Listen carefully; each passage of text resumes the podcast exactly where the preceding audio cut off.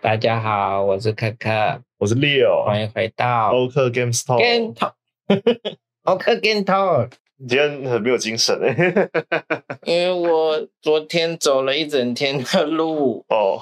昨天本来要去游泳，然后走在路上，就是一直一直在玩那个 Monster Hunter Now，玩的很开心。然后就，然后最后走到那个健，就是哎运动中心的时候，发现他们在整修，没有游到泳。那你你走了多久？我原本应该十几分钟可以走到的路程，走了一个小时。OK，好棒。那好了，明天、昨天也是运动到，但是觉得很累。哎、啊，你你昨天干嘛？我昨天干嘛？没有啊，昨天就是在家打电动，然后去出门走走、吃饭，就这样。我们开始在闲聊哎。对，我们在闲聊。我们这一集的主题要来聊什么？闲聊，我们来聊。我们可以，诶，听这一集应该算是偏闲聊了。我们不一定会一直专注在这个主题上面。对，嗯、我们今天聊就是游戏里里面和就是游游戏论坛上很常会出现，嗯、或者是 或者没除了游戏性之外，另外一个常见的字眼，就叫沉浸式的体验。沉浸式，沉浸感，沉浸感。那对你来说？沉浸感是什么样的概念？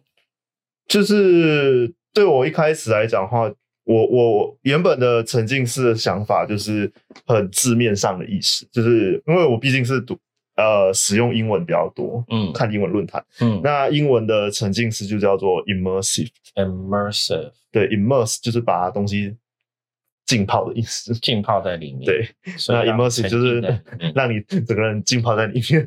其实中文的话也算是有抓到那个“浸”。对啊，是啊，“浸”这个字是。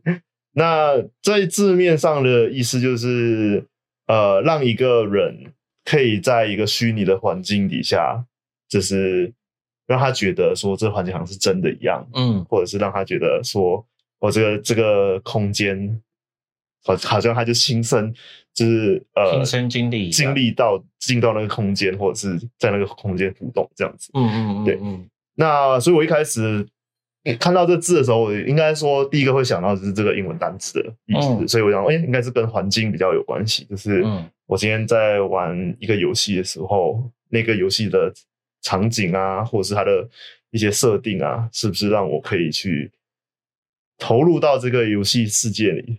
嗯，对，或者是让我就是觉得我身其力尽在这个环境中这样子。嗯，对，对我来说，呃，我因为当初想聊这个主题是我提出来的嘛，嗯，那我觉得沉浸感没有没有没有那么的狭隘了，因为你讲的是更。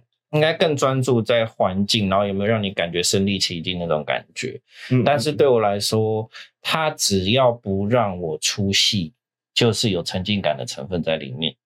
对，应该是说很多玩家或者很多人会觉得沉浸感会比较像是不不出戏啦。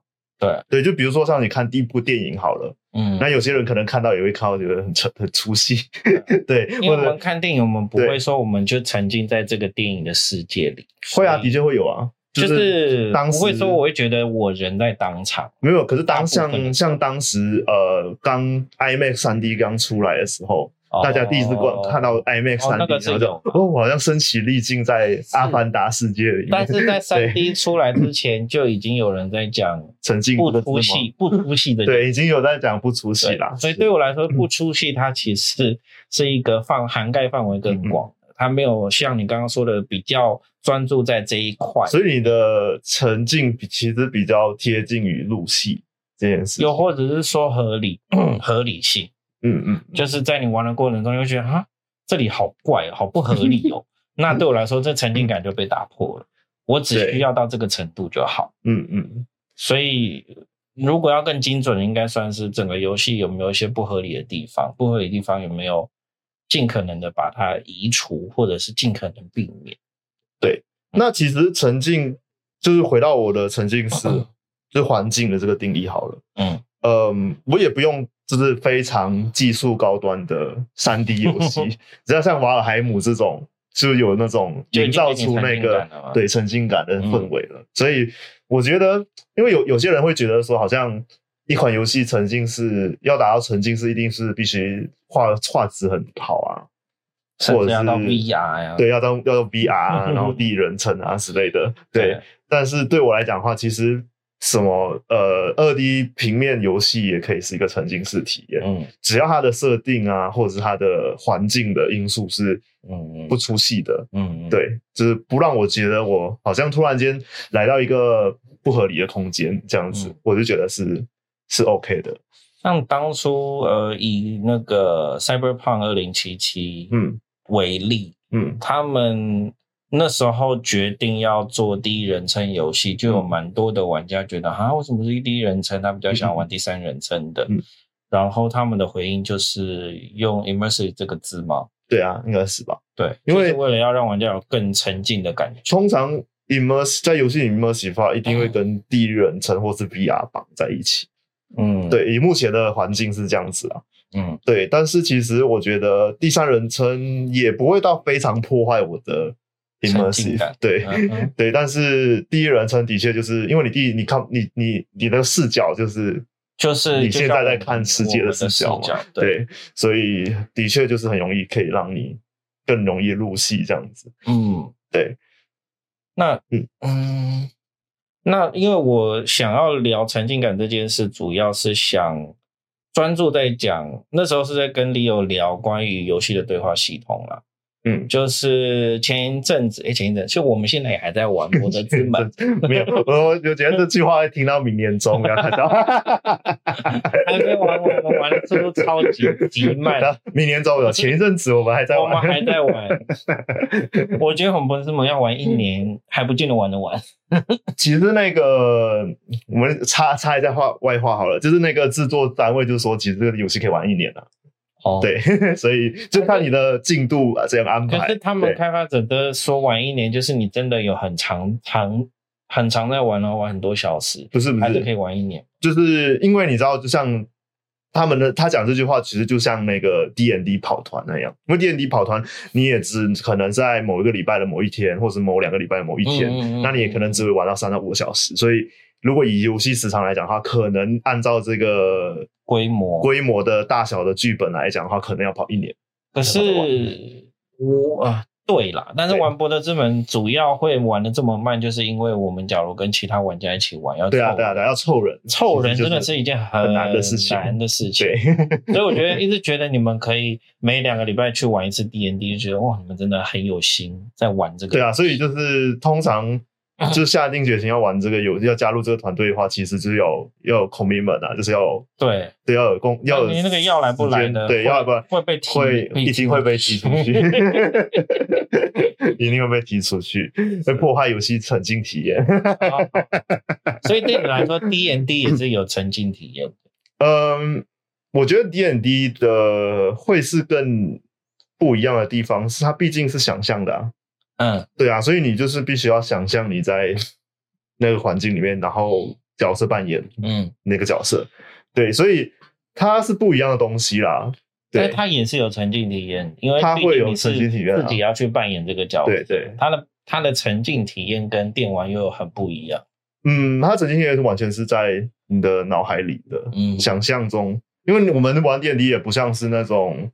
呃，real life action game 其实像剧剧本杀，它就是 real life action game，就是它就是会有装啊，然后装不一定了。对啊，我说大多数啦，国外他们就是会玩的，就就会有装扮啊，或者是怎样，就是在一个场地里面这样子，就蛮那种就沉浸，就是可以带入性更深啦。对，可是 D N D 毕竟每就是不可能每次都那么那么那么那么浮夸这样子，对，所以没有吗？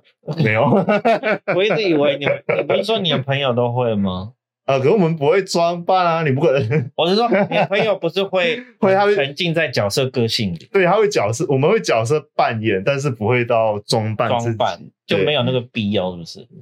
对对。我看到有人玩 D N D 还会特别装精灵耳之类的。会啊会啊，所以，诶、欸，通这像比较有名的那几个大台啊，就是其实 D N D 它最近有很有名的也也的几个原因，就是第一个是那个怪奇物语，嗯，对，第二个就是同个时间有一个在 Twitch 上面很呃算是红起来的一个叫 Crit 呃 Critical Role 的一个平台，嗯哼。的一个频道，他就是专门在上面主持那个 D&D 的节目，哦、然后会找很多的 Voice Actor 一起来玩。啊、哦，我好像有看到。对。就是都是 voice actor，所以他都是有有一定对他们就是所以会很有效果，对，因为很有效果，是他们在做效果，对，所以就是快把那频道分享给你 看，好，下次可以给你看，嗯，好吧，我们好像有点离题了，我们这次来发散的游戏的对话嘛，对话系统，为什么会特别想讲出对话？是因为最近玩博德之门，我才发现说，哎，我不是很喜欢这种。这种嗯，应该偏美式 RPG，应该是偏 CRPG。哦，对，因为赛博朋克也是美式 RPG 啊。好，对，但是它不是传统，对啊，不是传统，不是我所熟悉，大致上大部分看到的那一种美式 RPG。对，因为美式，因为赛博朋克已经算是比较新的了，我觉得，就是你可以把它想想象成就是 classical RPG 啦。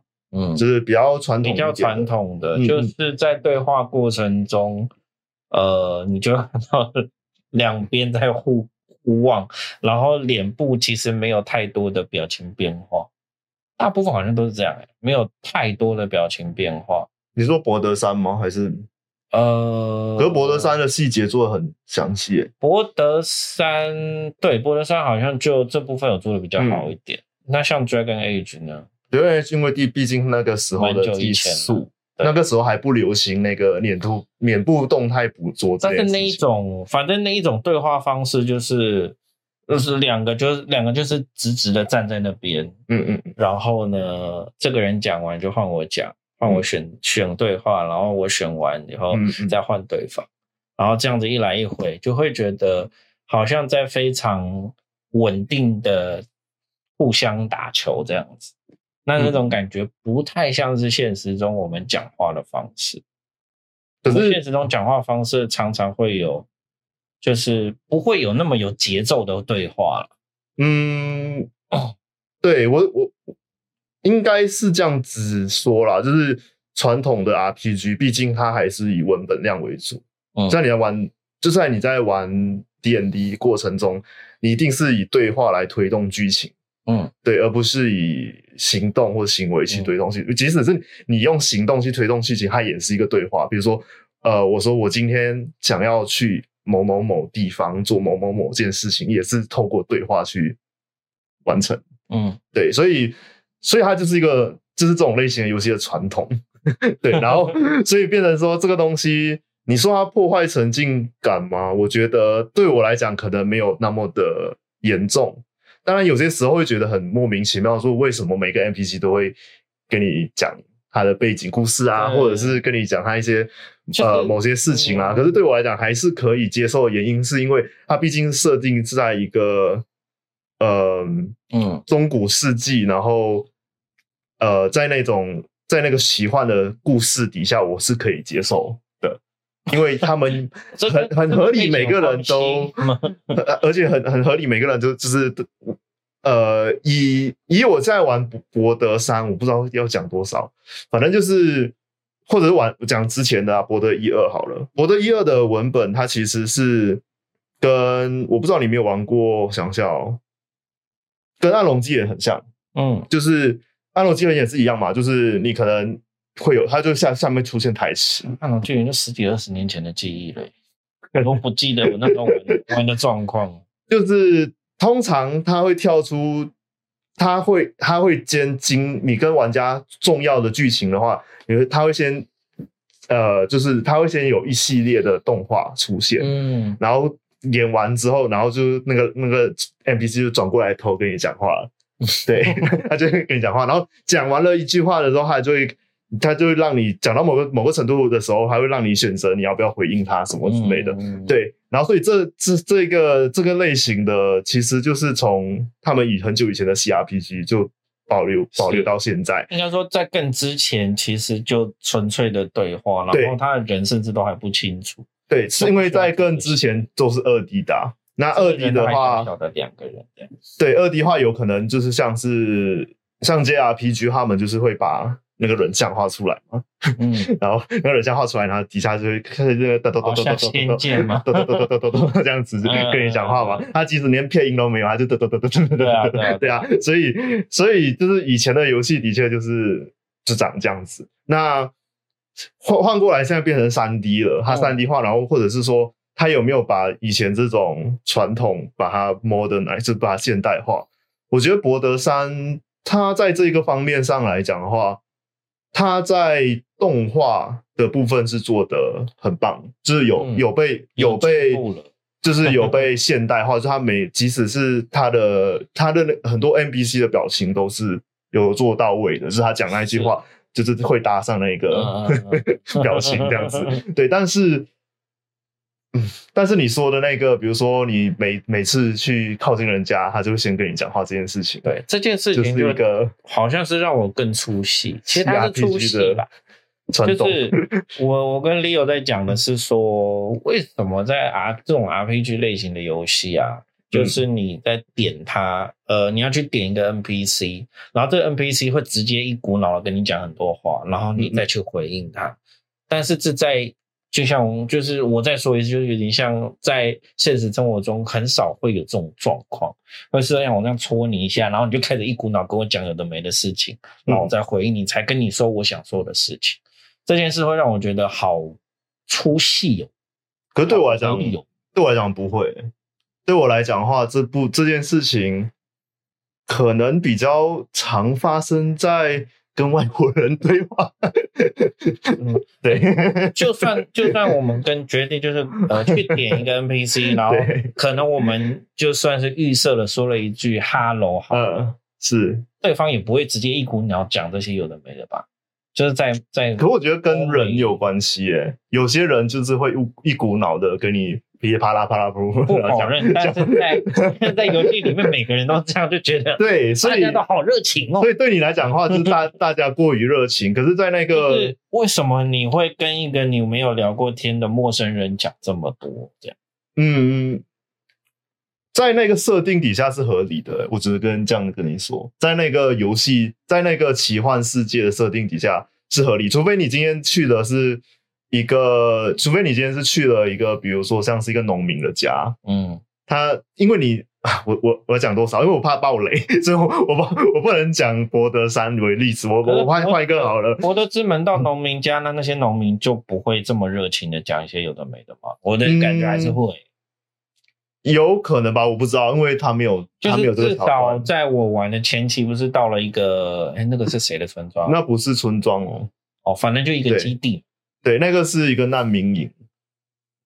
对，反正就是一个基地嘛。对，那个基地一样啊，大家对大家都会跟你讲话是很很有有合理的，因为他们已经有他们很迫切的想要做一些事情。哦，对他们很迫切的想要，然后看到陌生人就是对看到，而且你不，而且你在他们定义底下不是陌生人哦，因为我才帮他们打退了敌人这样。对，然后我等下。还有很多暴雷，我说观众没有，我想说观众就斟酌观赏。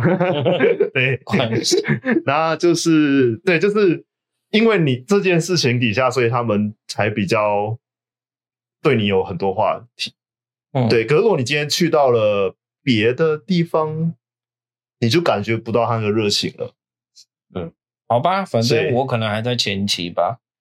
对，或者是说他可能就是就是这样子的设定嘛。嗯。对，你就是他就是这样子的设定，因为像我玩过的其他的比较旧的 RPG，的确还是会有，呃，的确还是会有一些就是，呃，他不会跟你讲很多话，嗯，比如说上次你玩那个赛博朋克二零七七好了，嗯，呃，你你说的那个系统其实是你去跟主要的 NPC 聊天的时候，你靠近他就会跳出你的选项嘛，啊、就说你你今天。就是先跳出你的 dialog，然后再进入对方的 dialog。我先我先说一下赛博朋克它对话系统好了，它对话系统是它不会有那种不会有那种很明显的我跟你开启对话的那种割裂感。嗯嗯嗯。那在赛博朋克啊，啊不不，在在博德之门啊，或者是其他那种 CRPG 里面，你就会有一种我现在进入对话了，我在对话中的感觉。但是在赛博朋克这种。界限是很模糊的，甚至在对话过程中，你我觉得走来走去，然后我觉得，我觉得这这又会牵扯到视角问题。嗯，对，因为如果你今天换成它变成《博德之门三》是一个纯第三人称或是第一人称视角游戏来控制那个角色的话，嗯，可能那个撕裂感不会有那么的严重吧？应该不是的，他视角视角并没有改变，因为因为对，因为到现在我我我还是有一点困扰，那个撕裂感是从就是单纯就是一个 dialogue 里面的。就是对话的时间。通常 CRPG 里面，你进入对话，你就会定在那边，你就动不了。就算你是第三人称好了，嗯，就是可以走来走去，那感觉就是不一样。对对，可是可是这就是那个 CRPG 的问题啊，它毕竟不是三 D 游戏，它是 isometric，只是。你在游玩的，你在你在控制，你在用摇杆控制，可以让它变成很像，看起来像是三 D 游戏。嗯，所以变它们进 dialog 的时候，它就是直接进入动画。所以这进入动画其实就是可以跟你说，它其实就是有一点撕裂感的存在。你知道我的意思吗？可是像赛博朋克，它不是进入动画，它就是在那个场景跟那个 NPC 对话。甚至呃，那个什么底特律变人也是有撕裂感的、啊。嗯虽然它不是 isometric 的，但是它还是有撕裂。对，因为它就是进入动画，它就是进入。对，所以那个撕裂感，我觉得好像是因为进入动画这件事情吗？还是是吧？还是其实是因为 dialog 之间来来回的频率过于过高？就是 你好，你嗯，就是你没有被这个对话绑住这件事吧？对，因为因为像。因为像四七 RPG 的话，很合理的原因是因为他们原本就是一个很合理的原因，原本就是一个呃，原本就是一个二 D 或者是一个不是不是一镜到底的那一种嗯游戏，嗯，所以你不如果你要进入你要讲你要对话的话，然后你又要看到、嗯、呃一个人去演绎出他的动作的话，你必须一定要进入对话，嗯。才能做到这这这件事情。可如果你今天在玩那种纯三 D 的第三人称或是第一人称的 RPG 的话，这件事情就比较少发生。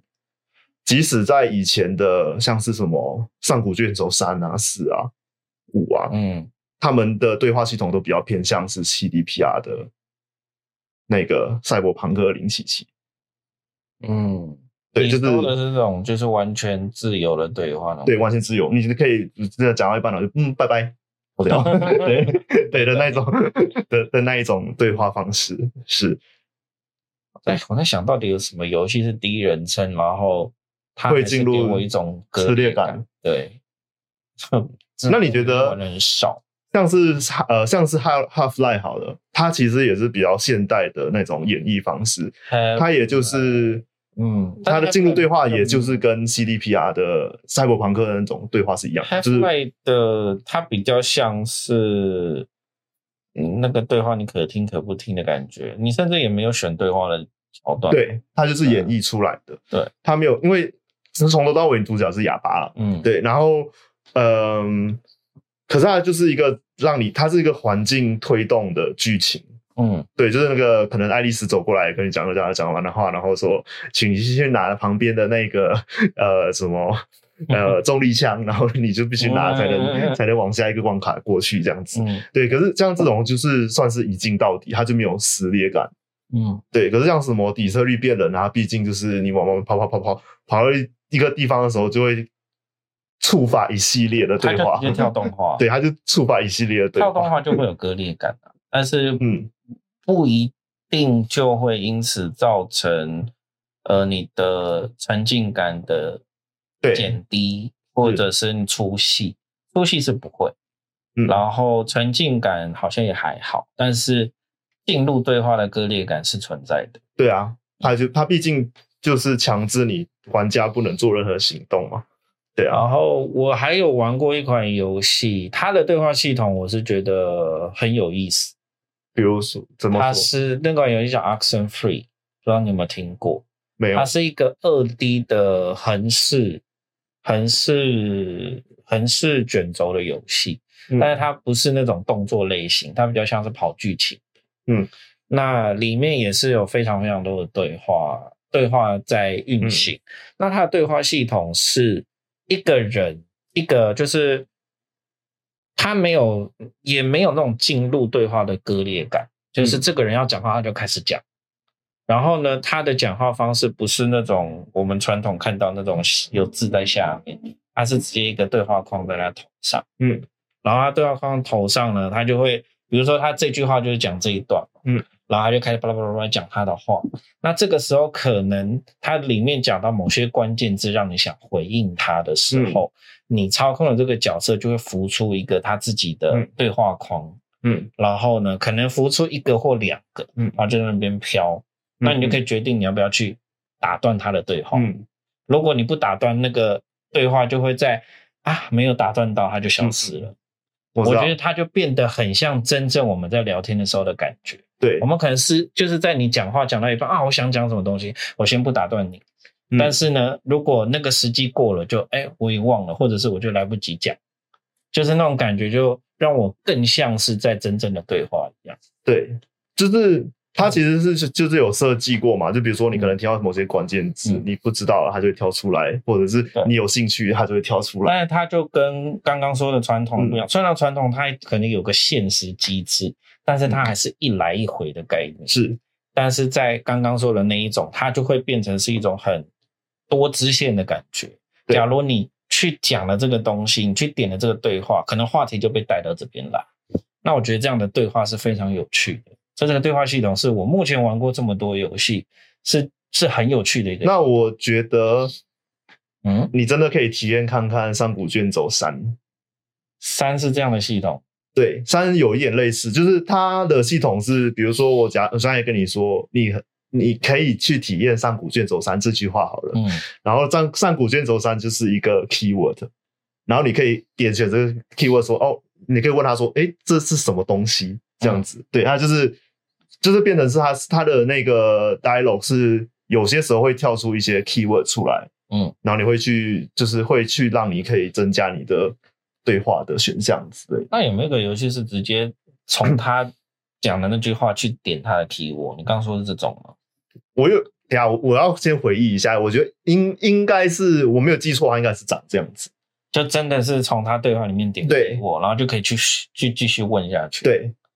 对，虽然是一个，它是个发散式的。然后我觉得，之所以他们没有继续往下做，原因是对太庞大，对，所以后面的四跟五就变成回到回归成以前的那种对话系统。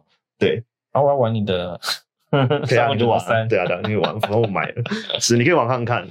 对，然后对啊，所以我觉得其实这些东西应该大家。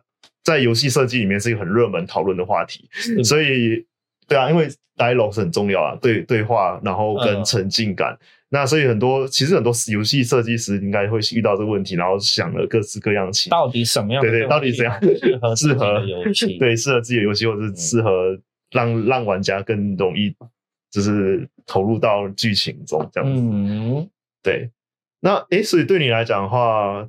沉浸感就会是比较注重在剧情面上喽。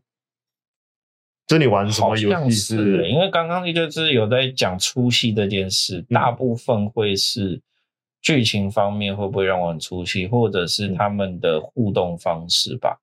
互动方式，就我刚刚说的对话。嗯，那我们前几天其实有问我们一个朋友 Trevor，然后他说他的、嗯、他会觉得。呃，沉浸感下降的原因是在游戏本身的系统方面，嗯，比如说在明明明明是一个很容易翻越的 翻越的石头好了，但是就是有一个隐形的墙壁，空气墙就挡在那边，嗯、让你过不去，嗯，但是这个好像就有点难避免。不过好像比较偏早期的游戏都是这样，就是因为在开放世界还没流行之前。嗯的做法都是这样。那开放世界之后，就是你可以看到合理可以跨越的东西都可以，通常都可以跨越。对，除非就是他如果真的要挡你，就会用一种很高的墙，嗯、或者是一望无际的海洋。是，或者是一进到海里就会被吃掉。对，其实很很多很多开放世界游戏都是用海洋啊。